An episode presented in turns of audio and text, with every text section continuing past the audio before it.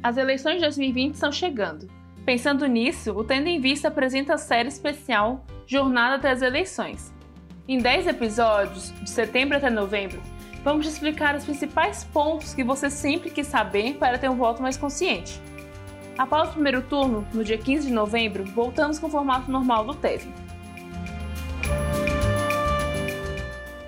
E hoje vamos te contar um breve histórico das carreiras políticas no Brasil, focando nas funções dos cargos municipais e nas problemáticas de se candidatar no país. O Tenda em Vista apresenta Candidatando-se em 2020.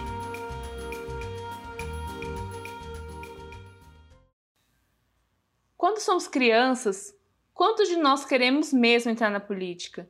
Olhamos para aquelas pessoas sempre bem vestidas, resolvendo assuntos complicados e pensamos: hum, isso não é para mim. Será mesmo? De acordo com a nossa legislação, qualquer pessoa com nacionalidade brasileira, com mais de 18 anos, pode concorrer a um cargo eleito, desde que tenha registro na Justiça Eleitoral, tenha domicílio na região onde se deseja ser representante, tenha filiação partidária e que cumpra os pré-requisitos de idade mínima para o cargo. Além disso, no caso dos homens, é obrigatório estar em dia com quitações militares. E para escolher nossas candidatas e candidatos, o que fazer? Para saber o que queremos na política, temos que saber o que queremos na nossa vida. Antes de tudo, é importante saber quais são as suas prioridades e posicionamentos nos mais diversos temas, como saúde, educação, saneamento básico, meio ambiente, inclusão social. É importante saber nosso posicionamento político e o que esperamos de uma candidatura. A partir disso, podemos ir até o site do Tribunal Superior Eleitoral buscar pelas candidaturas da nossa região e ler suas propostas. Podemos também acompanhar e apoiar nossas candidaturas por meio das redes sociais, do horário eleitoral obrigatório e dos debates entre candidatas e candidatos.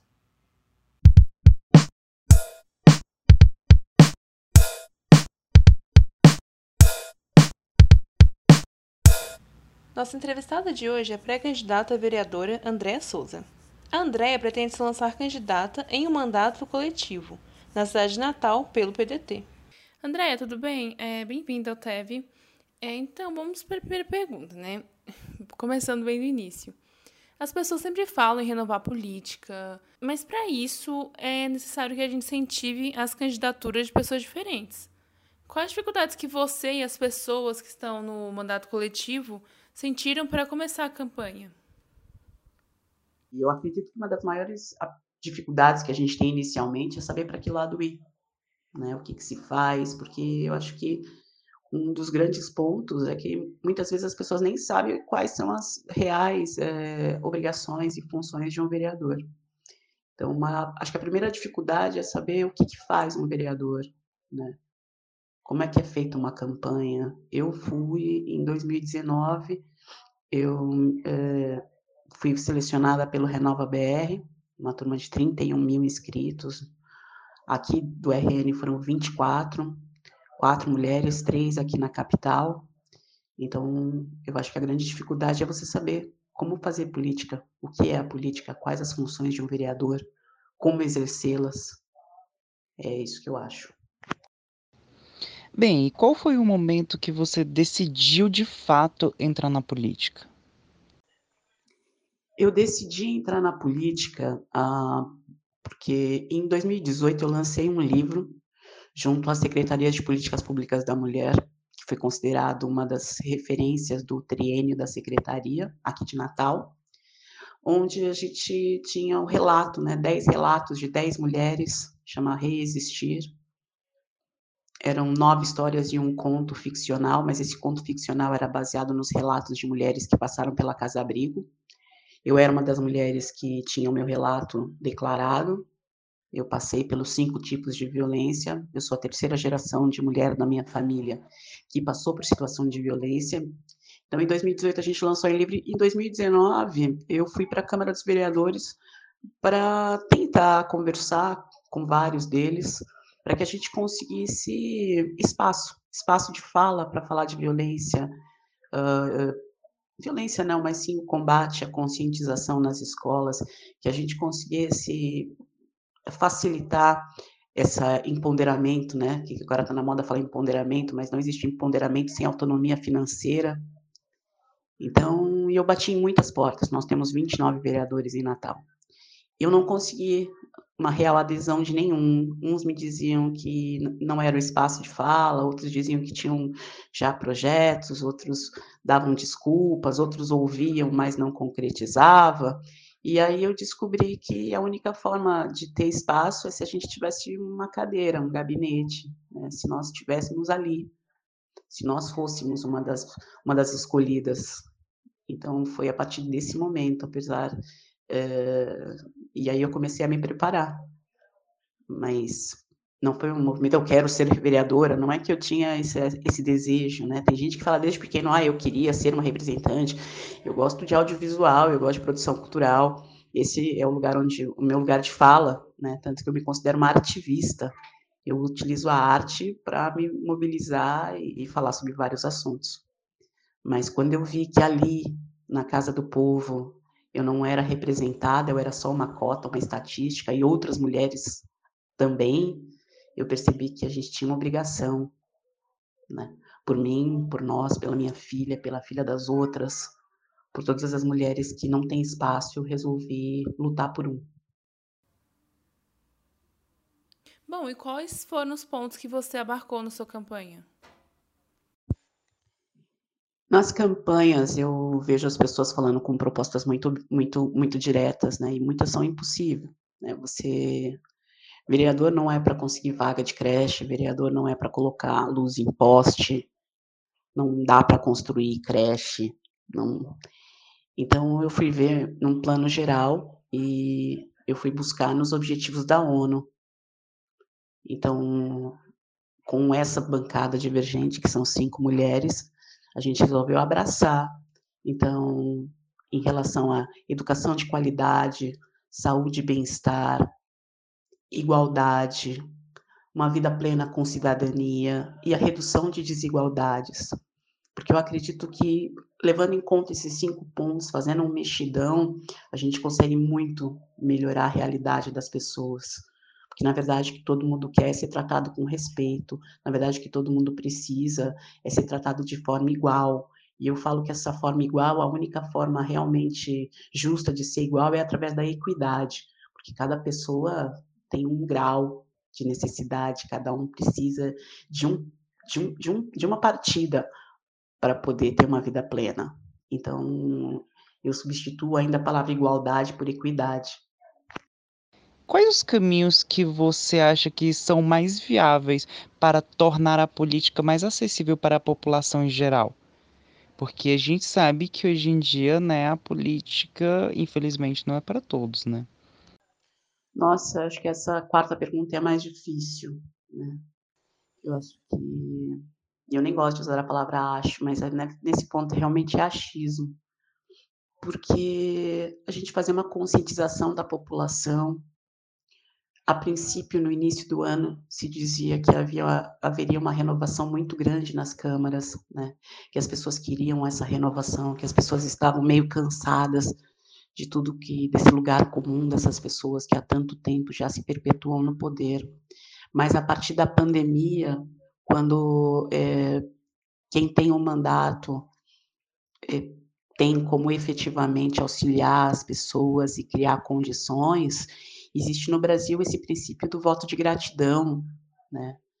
As pessoas nem leem quais são as propostas, mas assim, nossa, ele me ajudou, então eu vou ajudá-lo agora, eu vou dar meu voto. E então eu acredito que a principal a principal dificuldade, eu acho que a principal bandeira que a gente tem que ter, principalmente nos públicos mais jovens, é a conscientização do que é o voto, de qual uh, de quão importante a gente é esse desempenhar, né, de você escolher uma pessoa para lhe representar. Porque muitas vezes as pessoas nem lembram em quem que elas votaram para vereador. Todo mundo lembra de quem, quem votou para presidente, para governador, até para prefeito. Agora, para vereador, as pessoas assim passam meio batido. E é o mais próximo que tem, né? A pessoa que realmente pode mudar a nossa existência em plano próximo. Então, eu acredito que a grande dificuldade é você conscientizar a população do poder que ela tem através do voto. que não pode ser trocado por uma coisa uh, individual, por um favor individual, porque esse favor individual eh, não existe almoço de graça. Então, assim, vai ter um peso lá na frente e, e essa conta é paga em quatro anos com pessoas que realmente não estão preparadas e não, ou estão preparadas, mas não pensam coletivamente, que elas só vão muitas vezes nas comunidades de dois em dois anos, né? E, ou em quatro em quatro, quando, quando está se aproximando o pleito.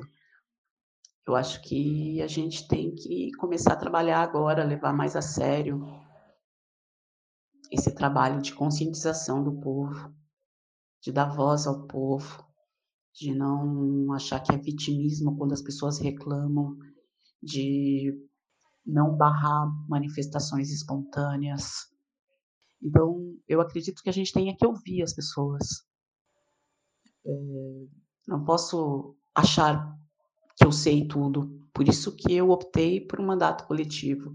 Porque eu queria ser representante do povo, mas eu não queria que o povo fosse só pelo meu ponto de vista. Então, eu escolhi chamei, convidei mulheres diferentes de mim, com diferentes pontos de vista, com diferentes vivências, por isso que é uma bancada divergente, e a gente acredita que a convergência vem pelo diálogo, pela troca de experiências. Então, eu acho que no, no, na questão da política, a grande troca de experiência é ouvir a população, é, eu vejo nesses momentos, né, em, em, campanhas, a gente vê a vida inteira aí, todo mundo vira povão, todo mundo vai para a porta de, de, de, de, escola, vai para um boteco, aparece né, com aquele prato de arroz com feijão e, e, e, aquele suco de garrafa plástica, mas são pessoas que não vivenciam. Então, quando eu formei o grupo, a gente é, a gente utiliza serviço público, educação pública, saúde pública, a gente precisa da segurança pública, a gente precisa do transporte, então, é, a gente conhece visceral a, as necessidades. Eu acredito que a gente precisa de uma política pública que nos entenda e atenda. Né? Eu não, não, é inadmissível para mim que eu, a, a gente se ache o senhor da verdade. Por isso que eu acredito que o mandato coletivo é uma renovação política. Que você tem um, realmente uma cúpula porque quando as pessoas estão no poder, muitas pessoas que a gente viu que tinham uma linha, né, uma história de vida, de repente, quando vira vereador, ou, ou prefeito, ou deputado, elas mudam completamente, porque o poder, ele, ele, ele tem esse poder, né, de nos transformar, e nem sempre essa transformação é benéfica para o povo, é benéfica para a pessoa. Então, eu escolhi um grupo para que eu pudesse ser monitorada, para que eu não tivesse o risco de, de sofrer essa transformação e esquecer os motivos por que eu estava ali. Então, eu acho que essa é a grande busca, que a gente conscientize as pessoas o porquê que é importante o voto, o porquê que é importante que você veja as propostas dos, dos vereadores, dos prefeitos, que a gente realmente vai esmiuçar e se é possível que aquelas, que aquelas promessas sejam cumpridas e se aquelas promessas são funções dos cargos que estão que as pessoas estão prometendo. Então, é, é, um processo muito grande. Eu não sei se a gente consegue, nessa eleição de 2020, né, esse êxito de, dessa abertura, mas a gente vai plantar semente, isso sim.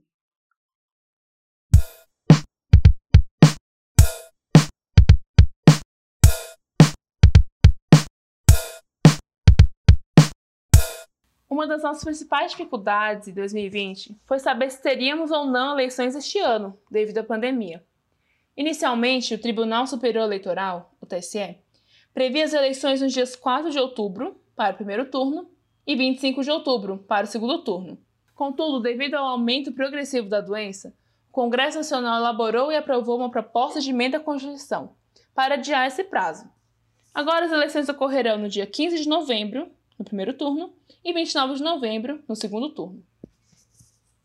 O novo calendário eleitoral estabelece ainda que, desde 11 de agosto, as emissoras de TV estão proibidas de transmitir ou apresentar programa apresentado por pré-candidaturas.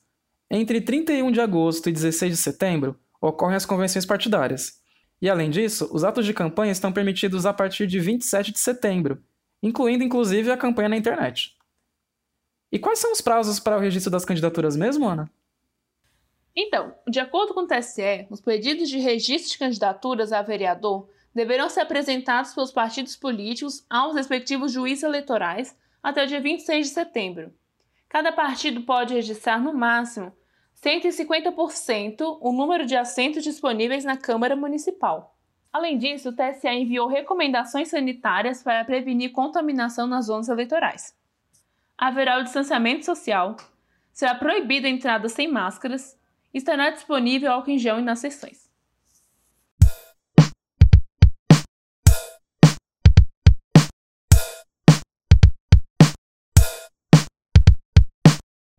Ok, agora que conseguimos explicar os pormenores do calendário eleitoral de 2020, vamos falar sobre as candidaturas em si.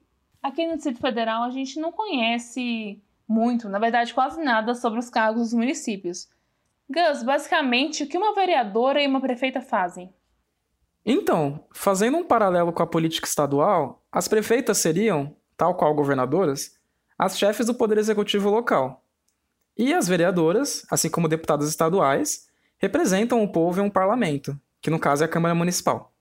Quem se candidata para ser vereador também deve fiscalizar a prefeitura, e além de criar, emendar e extinguir leis municipais, além de aprovar as contas da prefeitura, que também precisa executar as leis aprovadas na Câmara Municipal e elaborar políticas públicas para o município. Nós estamos dando preferência em falar sobre candidatura no feminino por uma preferência linguística. Contudo, no Brasil, as mulheres ainda são uma minoria na política. Culturalmente, nós afastamos mulheres, pessoas negras, pessoas indígenas pessoas não cis-hétero e pessoas com deficiência da política.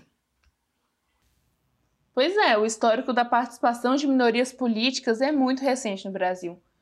Nós mulheres ganhamos o direito ao voto apenas em 1932, porém apenas mulheres casadas podiam votar. Dois anos depois, em 1934, a restrição mulheres casadas foi derrubada. Em 1946, as mulheres passaram a ter o voto obrigatório também. E apenas nos anos 90 vieram as políticas afirmativas para a eleição de mulheres em eleições proporcionais. A Lei número 9100 de 95, de autoria da então deputada federal Marta Suplicy, estabelece a lei de cotas, que reservava 20% das vagas no parlamento para mulheres. A princípio, a lei valia apenas para câmaras municipais. Atualmente, a lei de cotas foi expandida. Agora, tanto nas casas políticas quanto nos partidos, deve ser cumprido o mínimo de 30% das vagas para mulheres. E mais recentemente, no dia 10 de setembro de 2020, o ministro Ricardo Lewandowski, do Supremo Tribunal Federal, determinou que as novas regras que beneficiam candidaturas de pessoas negras já valham para as eleições municipais deste ano. A princípio, o TSE aplicaria a medida a partir de 2022, que determinava a divisão proporcional dos recursos de fundo eleitoral e do tempo de propaganda de rádio e TV é um grande passo para a democratização de recursos para candidaturas negras. Mas temos muito que mudar nesse assunto. E um dos problemas principais da questão de cotas é justamente a questão de quem está cobrindo essas cotas e se essa cobertura está acontecendo. É muito comum ter a candidatura laranja ou candidatos fantasmas para pegar o recurso e para os partidos não serem punidos. Isso também tem que ser visto.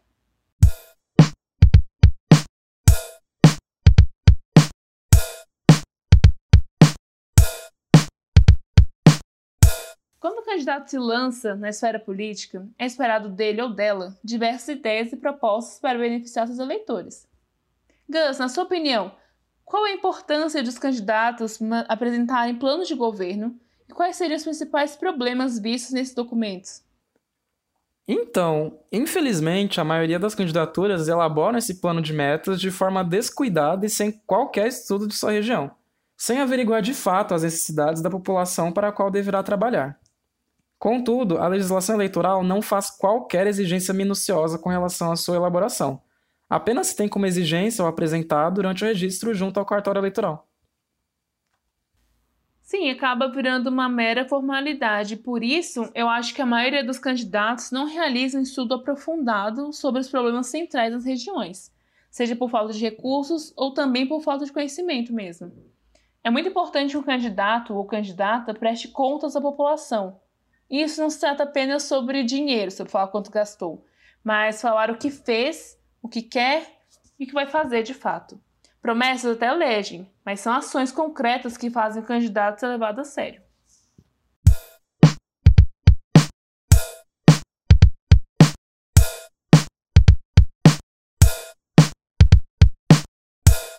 Para fechar agora, Gus, não sei se muitas pessoas conhecem, mas os mandatos coletivos, isso é, o mandato que é exercido por um grupo de pessoas, no qual apenas um é oficialmente eleito, são cada vez mais comuns.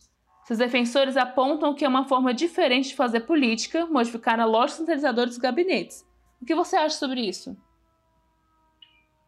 Então, Ana, se a gente pensar que a política local é tão complexa quanto a política nacional, é, mesmo que seja no município, ainda tem muitas questões para se resolver localmente, um mandato coletivo seria bem-vindo, porque são mais pessoas para pensar nesses problemas e mais pessoas para ajudar a resolvê-los.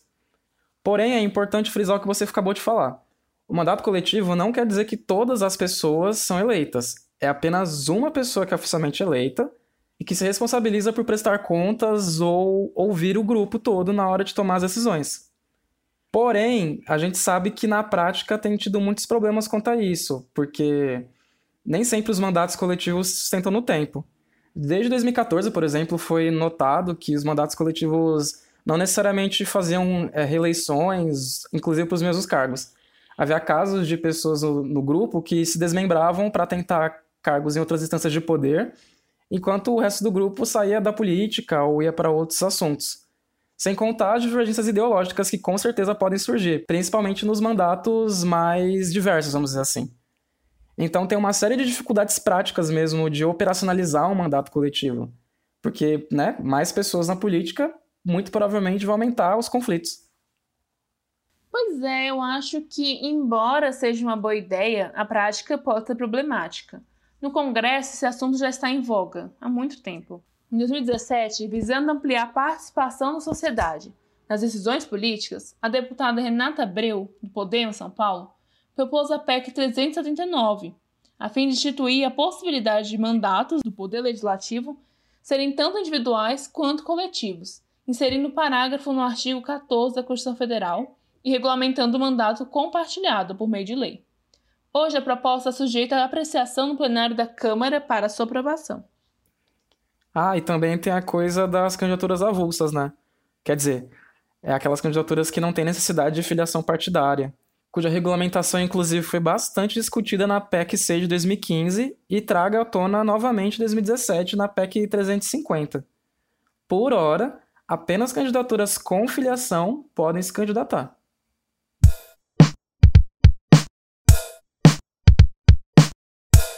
E chegou aquele momento do episódio em que damos dicas e sugestões para vocês ouvintes. E nossas dicas de hoje são voltadas para sites e perfis que se dedicam a divulgar candidaturas e informar sobre questões de políticas públicas, a fim de basar uma escolha mais consciente. E a nossa primeira dica vai para o site do Elas no Poder, que pode te ajudar a escolher candidatas que possam aumentar a representação de mulheres na política. Já nossa segunda recomendação vai para a página do Vote LGBT, que pode te ajudar a achar candidaturas que não sejam cis-hétero. E para fechar, te indicamos a conta do Enegrecer a Política, que vai te ajudar a encontrar candidaturas negras e informações sobre questões raciais. Os links estarão na descrição desse episódio. Assim que acabar, corre lá para ver. E a família Tendo em Vista está crescendo novamente. Gostaríamos de dar boas-vindas a Débora Carvalho, nossa nova integrante na parte de pesquisa do Tendo em Vista. A Débora, assim como a gente, é estudante de Ciência Política na Universidade de Brasília. Seja muito bem-vinda, Débora. Oi, meu nome é Débora, tenho 23 anos, estou no quarto semestre de Ciência Política, faço parte da Frente Negra de Ciência Política, da empresa Júnior de Ciência Política. Hum, no meu tempo livre, que não é muito, principalmente nessa época de AD, eu gosto de assistir séries e filmes e ler livros ou simplesmente dormir, para poder me desligar um pouco dessa, desse uso constante do, do computador. É isso. Mas como infelizmente nem tudo são flores, gostaríamos de com muito pesar e muita infelicidade anunciar a saída da Amanda Barcelos da parte da pesquisa. Amanda teve que se desligar para tocar os projetos, mas seguimos juntas e seguimos como uma equipe como sempre. E aí, Tevers? Vocês não estão acostumados com a minha fala, porque eu normalmente mexia com o roteiro junto com a Júlia de Cássia, que agora faz a equipe com a Débora e com a Letícia. Eu queria agradecer muito a ela e a toda a equipe do TEV que, que juntos fizemos esse podcast que só cresce, que traz informações muito importantes que infelizmente às vezes a gente não consegue apenas é, acompanhando as redes sociais. Desejo muito sucesso e a gente se vê por aí. Amanda, em nome da equipe TEV, desejamos toda a sorte do mundo para você. Boa sorte, garota.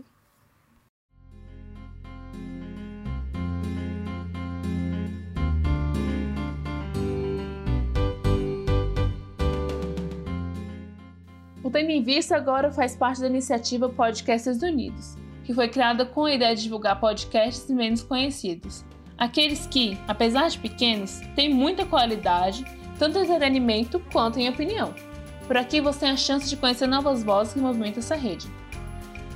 E ficamos por aqui. Esperamos que tenha gostado e continue com a gente na próxima semana.